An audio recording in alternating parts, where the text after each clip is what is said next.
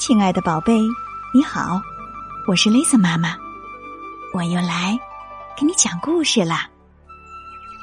一只不受欢迎的老鼠班米被蔷薇小姐收留了，她不计较班米的缺点，当她以为他死去的时候，还为他流出了眼泪。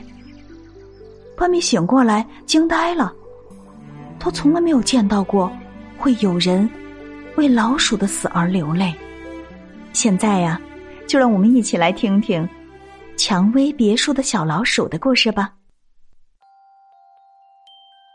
老小姐蔷薇独自住在城郊的一幢别墅里，她很少说话，曾经收养过蜗牛、鸟、狗和一个年轻的男人，但是他们只在别墅里养好他们的伤，然后就离开了。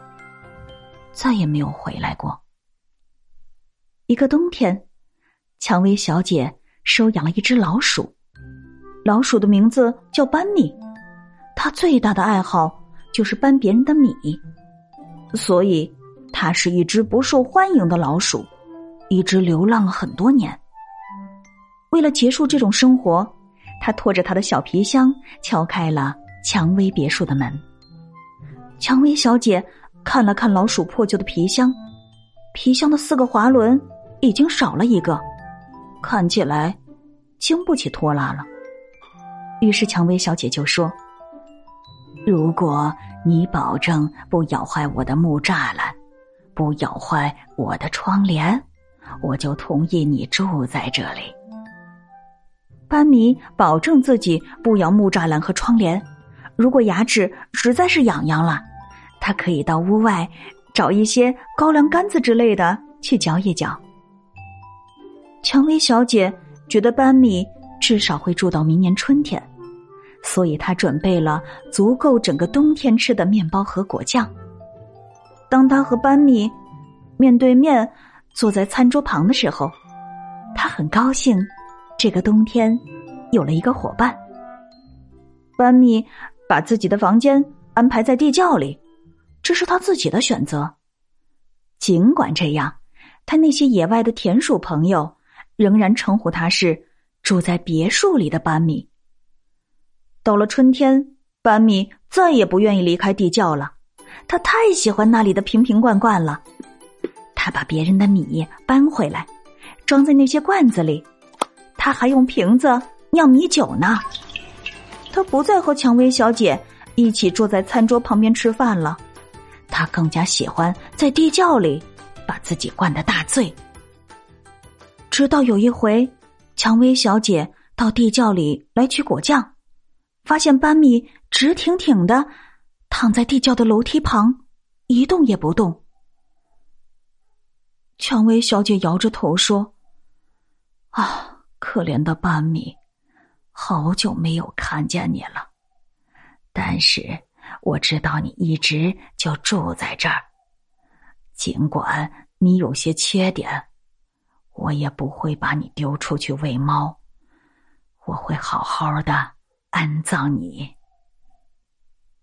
蔷薇小姐在一簇洁白的蔷薇花下面挖了一个小小的坑，然后拎着班米长长的尾巴，准备把它埋葬在这里。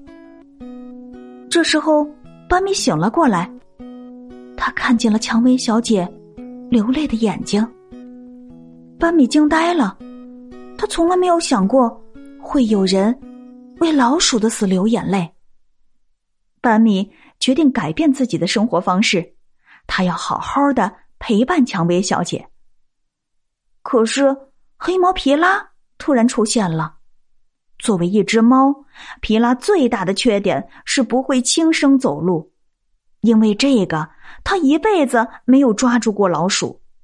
他对蔷薇小姐说：“我是一只碌碌无为的猫，现在我老了，也没有人愿意收留我，请你留下我吧。”蔷薇小姐说：“我理解你，但是啊，我这里已经住了一只老鼠。”我可不希望我的别墅里天天发生战争呢。皮拉很生气，他开始发脾气。半夜里，他大声的在别墅的屋顶上走来走去，让他高大的身影顺着月光投射在别墅的地板上。但是黑夜里，最让人害怕的是孤独。皮拉的这些举动，蔷薇小姐并不在意。皮拉就在别墅的篱笆上窜来窜去，把蔷薇的花瓣打得漫天飞舞。在拍打蔷薇花的时候，皮拉把自己的爪子给弄伤了。蔷薇小姐把她抱进别墅，取出白纱布，把她受伤的四只爪子一层一层的给包起来。班米这时候开始收拾自己的皮箱了，他对蔷薇小姐说。我又要去流浪了。我走了以后，您让皮拉住进来，他比我更加适合您。班米伸出他的手，和皮拉缠满纱布的爪子拉了拉，然后就离开了蔷薇别墅。许多年以后，班米去过很多地方，他酿造的米酒常常让猫喝醉，但是他自己从来没有再醉过。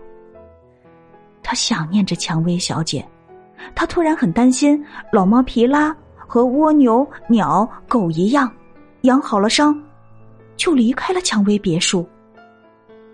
他焦急的回到蔷薇别墅，看见那只走路大声的老猫皮拉，静静的坐在蔷薇花的下面，花瓣一片一片的落在老猫身上，但是老猫仍然一动也不动。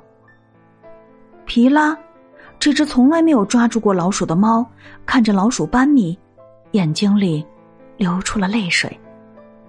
看着蔷薇花最后一片花瓣落下来，班米知道，他再也见不到蔷薇小姐了。他，流浪了很久的老鼠班米，也静静的坐在蔷薇花旁边，流着眼泪，就像许多年以前。蔷薇小姐为他流泪一样。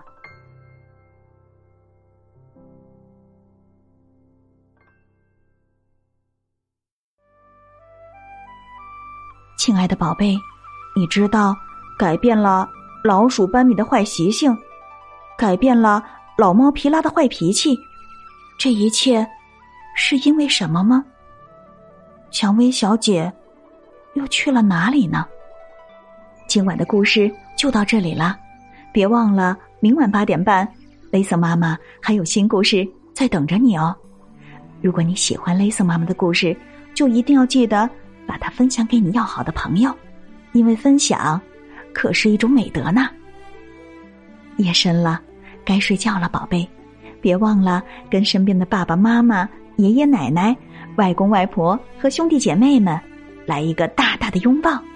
轻轻的告诉他：“我爱你，晚安。”